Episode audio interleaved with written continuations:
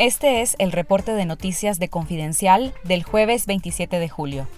El Banco Centroamericano de Integración Económica BESIE omitió información sobre la violencia que viven las comunidades indígenas de la costa caribe de Nicaragua. Esa omisión permitiría que el gobierno de Daniel Ortega consiguiese un préstamo de 116 millones de dólares del Fondo Verde del Clima, según un informe del Mecanismo Independiente de Reparación.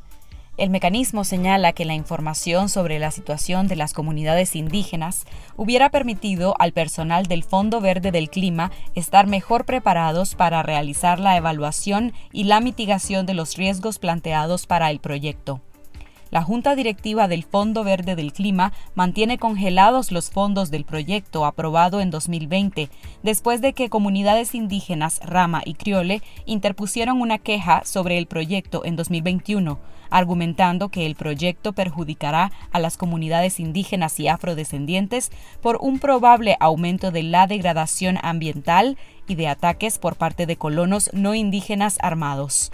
Lea la noticia completa en confidencial.digital. El presidente de Costa Rica, Rodrigo Chávez, ha presentado una imagen distorsionada sobre la cantidad de personas migrantes en Costa Rica y sobre los recursos del Estado que son dirigidos a esa población. Chávez dijo en entrevista con la cadena CNN y en la Cumbre de las Américas en 2022 que 20% de la población de Costa Rica es migrante y que el Estado gasta entre 200 y 300 millones de dólares al año en dicha población. Sin embargo, los datos del Departamento de Asuntos Económicos y Sociales de Naciones Unidas, UNDESA, revela que entre el 9 y el 10% de la población costarricense son nacidos en el extranjero. Estimaciones del investigador de la Universidad de Costa Rica, Luis Oviedo, revelan que solo un 5% de las personas atendidas por instituciones estatales costarricenses son migrantes. En nuestro sitio web confidencial.digital, lea el artículo Presidente de Costa Rica exagera porcentaje de migrantes y la carga que representan, publicado originalmente por la plataforma de chequeo Doble Check. El régimen de Daniel Ortega consultó al gobierno de Vladimir Putin de Rusia antes de negarse a firmar la declaración final de la cumbre de la Unión Europea y la Comunidad de Estados Latinoamericanos y Caribeños CELAC, revela una carta del canciller ruso Sergei Larov, publicada en medios de propaganda de la dictadura. Nicaragua fue el único país que no firmó esta declaración en la que los países expresaron su preocupación por la guerra contra Ucrania para dirigentes políticos nicaragüenses y europeos, la postura de Ortega demostró su servilismo hacia el tirano de Rusia, ya que hasta países aliados de Putin como Venezuela y Cuba firmaron la resolución de la cumbre.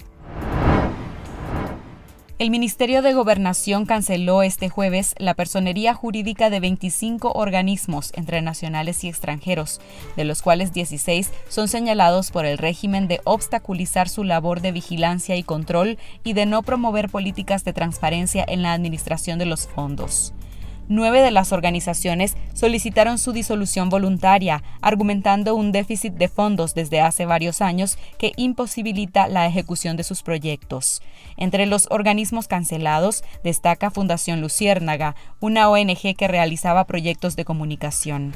También fue cancelada la Asociación Club de Jóvenes Ambientalistas, una organización vinculada al jefe de bancada del Frente Sandinista en la Asamblea Nacional, el diputado Edwin Castro. Desde 2018 el régimen ha cancelado 3.717 ONGs. La Fundación del Río denunció que el régimen de Daniel Ortega abrió una convocatoria para otorgar cinco concesiones mineras en el Caribe Sur de Nicaragua a la compañía canadiense Calibre Mining, que de ejecutarse dañarían al medio ambiente. El presidente de la Fundación del Río, Amaru Ruiz, indicó que el Consejo Regional del Caribe Sur convocó la sesión para este viernes 28 de julio, en la que se aprobarían las concesiones que representan más de 226 mil hectáreas. Estados Unidos sancionó a la Dirección General de Minas y a la empresa nicaragüense de minas por utilizar las ganancias de la producción y venta de oro para oprimir al pueblo nicaragüense.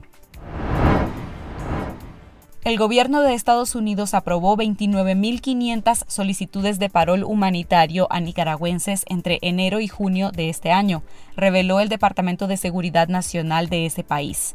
21.500 nicaragüenses ingresaron a Estados Unidos con este mecanismo, que da a los beneficiados un permiso para entrar y trabajar en el país durante dos años.